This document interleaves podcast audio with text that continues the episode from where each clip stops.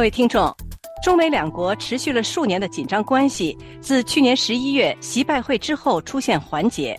从十二月底两国重启军方会谈，到今年一月底，中国最高外交官王毅与美国国家安全顾问沙利文在曼谷会晤，以及两国高官在北京围绕遏制芬太尼流向美国展开的会谈，种种迹象显现了两国关系的解冻趋势。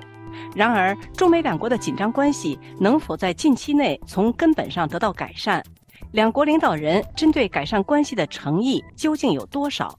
对此，旅美政治评论家陈破空先生向我们做出了他的解读。破空先生您好，你好。去年十一月举行的习拜会达成了一些共识，这些共识是否是推动中美关系恢复的基础？呃，去年十一月在旧金山，中共的国家主席习近平跟美国总统拜登会晤啊，说长达四个小时。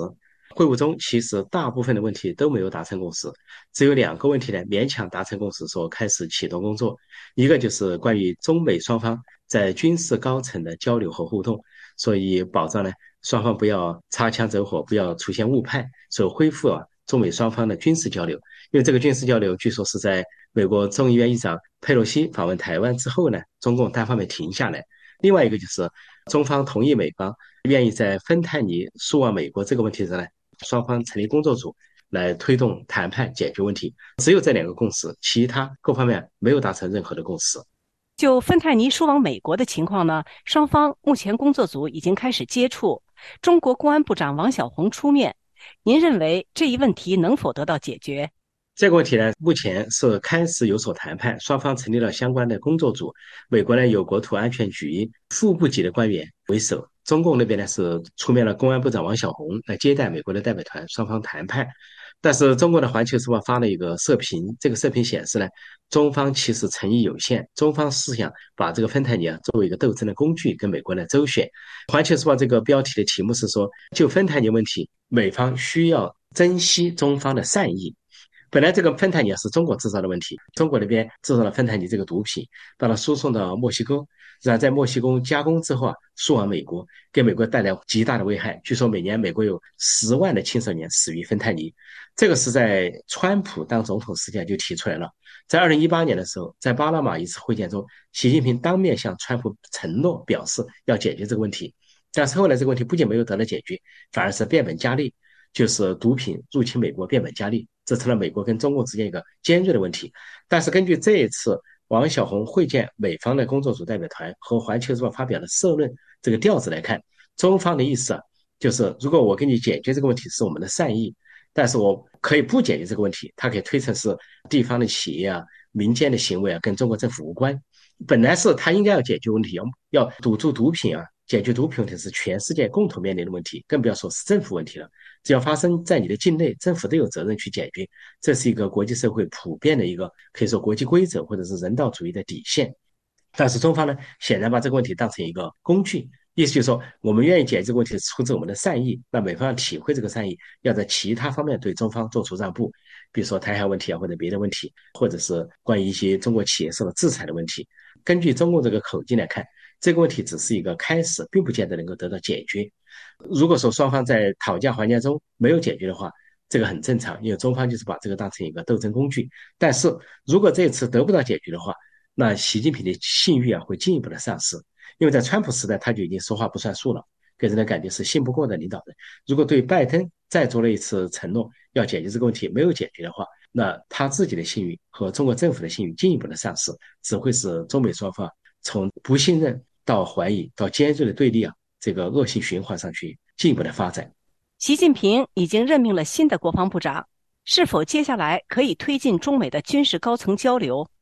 这个军事高层交流啊，也是美方一再要求的。这主要是基于啊维护世界和平，避免误判和擦枪走火。中国呢，也是把这个高层军事交流当成一个斗争的工具，意思就是啊，反正你是一战、二战、冷战后，美国是领导者、世界警察，维护世界秩序，我中共呢没有这个责任和义务。如果说你迁就我中共的要求，我就跟你对话；不迁就我就不跟你对话。那么现在呢是虽然说是对话，但是也发现了不同的情况。就是这个董军作为海军司令被任命为国防部长，已经是个意外。他既不是中央军委委员，也不是中央委员，只是一个地方上的一个司令员。短期当了海军司令，就任命为国防部长。这主要是习近平啊，出于自身权力安全和高层权力斗争的需要，做出这个任命。这是第一点。董军的资历不够。第二呢，董军上任国防部长之后，他的第一件事，本来国防部长是有对外的职能，跟外面谈判，他并没有实际的军权。但他第一个动作是跟俄罗斯的国防部长联系，就是绍伊古，是在一月三十一号，他们通过视频通话的方式啊进行视频谈判。这个董军就表示说，中国关系达到全方位的合作，是呃全天候的什么战略伙伴关系。而绍伊古也强调，中国关系啊是历史上发展最好的时期，双方是全面的无禁区的交流。董军上来不是先跟美国的国防部长对话，而是先跟俄罗斯的国防部长对话。这可以看出啊，中方的用意就是还是要打俄国牌，把这个中共支持俄罗斯乌克兰战争这件事情来要挟美国。如果美国不在其他方面对中共让步或者迁就的话，那所谓高层对话也就是个走形式。但是接下来，董军虽然是跟俄罗斯的国防部长联络了，但是这可能就是个前哨战，也就是向美国表示了态度之后，接下来。他也不得不跟美国的国防部长进行对话和联络，但是这种对话和联络呢，可能能够维持一个基本的交流，这就是美方所期望的了。啊，中方希望通过这个对话，可能还希望得到更多的筹码或者更多的要价，但是美方主要是觉得这个对话有有必要保持互相的军事动态透明，以避免擦枪走火。说双方的出发点还是不一样，但是呢，毕竟是会有个开始。虽然董军还没有跟美国的国防部长联络，但是美中高层对话呢？肯定会在近期啊，有可能往前推进。而前不久呢，中方的这个总参谋长刘振利已经跟美国的参谋长联席会议主席布朗上见了，双方已经进行了一些对话和沟通。这也是基于习近平和拜登谈判的结果。所以，董军跟美国国防部长奥斯汀的对话呢，应该会在不久就会展开。中美关系的改善是否还有许多外部因素的前置？比如俄罗斯入侵乌克兰，还有中东的乱局。在这方面，中美截然不同的立场是否会成为双方改善关系的障碍？对，在国际问题上，呃，中方跟美方绝对是截然不同的立场。俄罗斯入侵乌克兰受到美国和欧洲国家的反对，而欧洲和美洲国家是援助乌克兰抵抗侵略行动，而中国呢采取的是相反的立场。在普京入侵俄罗斯之前，就到中国去参加这个冬奥会啊。当时习近平跟普京的会谈就是达成了五千多页纸的一个合作，涉及是几十项、上百项的合作。当时中共的一个发言人、外交部副部长岳玉成就说：“叫做三无：无禁区、无止境、呃无底线，双方合作。”后来岳玉成被调走，上了一个亲美的外交部长秦刚，后来也失踪。但秦刚失踪部分原因就是因为俄罗斯普京举报他呢。说他有通美的这个嫌疑，从这个角度来看，在俄罗斯入侵乌克兰历史上，到目前为止，中美双方都是采取不同的立场，而中方继续在援助俄罗斯，说双方援助的对象、支持的对象和动作都完全不一样。同样在中东这个问题上也是如此，中方的声明就是名义上站在巴勒斯坦一边，事实上就是不谴责哈马斯，而且中东出现了混战的情况，像伊朗支持的胡塞武装在袭击呃红海的商船。中方既没有去谴责，也没有加入啊红海护航的这个行列。另外呢，又出现了像伊朗支持的其他武装呢袭击美军，中方也没有表态。这就可以看出，北京、中南海、习近平他们的想法是世界上乱局越多越好，能够分散美国的注意力，分散美国的军力和资源。是俄罗斯入侵乌克兰也好，哈马斯进攻以色列也好。或者是也门的胡塞武装的捣乱，还有地区这些军事力量的捣乱，伊朗支持的捣乱，都可能让中共呢从中获利。所以，这个截然不同的立场，绝对是中美关系啊可以说最大的障碍。双方无法在这一立场上协调一致。中国媒体上有个说法：如果你不让我进斗雨棚，我就向你的斗雨棚扔石头。这就是一种非常可以说是很负面，甚至说的上下三滥的一个做法。说这个做法的话，很明显就是针对美国反美。所以从整个国际分野上，就是现在以美国为首的一个是文明阵营、自由阵营、民主阵营；以北京中共为首的是另外一个邪恶阵营。说这两个阵营的对立啊，在某种程度上就是一个新冷战。所以新冷战的格局，不管怎么去描述，它已经形成。所以这就意味着中美关系不可能得到根本的改善，最多就是缓解一下紧张关系，互相有一些类似于当年美苏冷战时期的基本的互动，以保持啊世界基本的稳定。就如此而已。在台湾大选期间，北京罕见的派出中联部长刘建超访问美国。外界普遍视刘建超为鸽派，但是刘建超强调，台湾问题是中方不能移动的红线。您认为中美双方将在台海问题上出现怎样的互动？呃，习近平派刘建超到美国的访问，它有几层的含义。一个就是当时台湾在一月十三号举行大选，是中方和台方都有各自的外交动作，啊，包括美国的一些议员去台湾访问，台湾也跟美国积极互动。那么中方就派出了这个刘建超到美国来访问呢，也是希望呢美方对台湾的支持方面呢不要走太远。另外派刘建超也是为了降低战狼外交的调子，因为刘建超过来之后啊，跟美国的智库座谈、学者座谈，也跟美国的国务卿会见。那么他的表示就是不存在战狼外交，否认战狼外交的存在，也就是暗示他不是战狼，他愿意倾听美国方面的意见。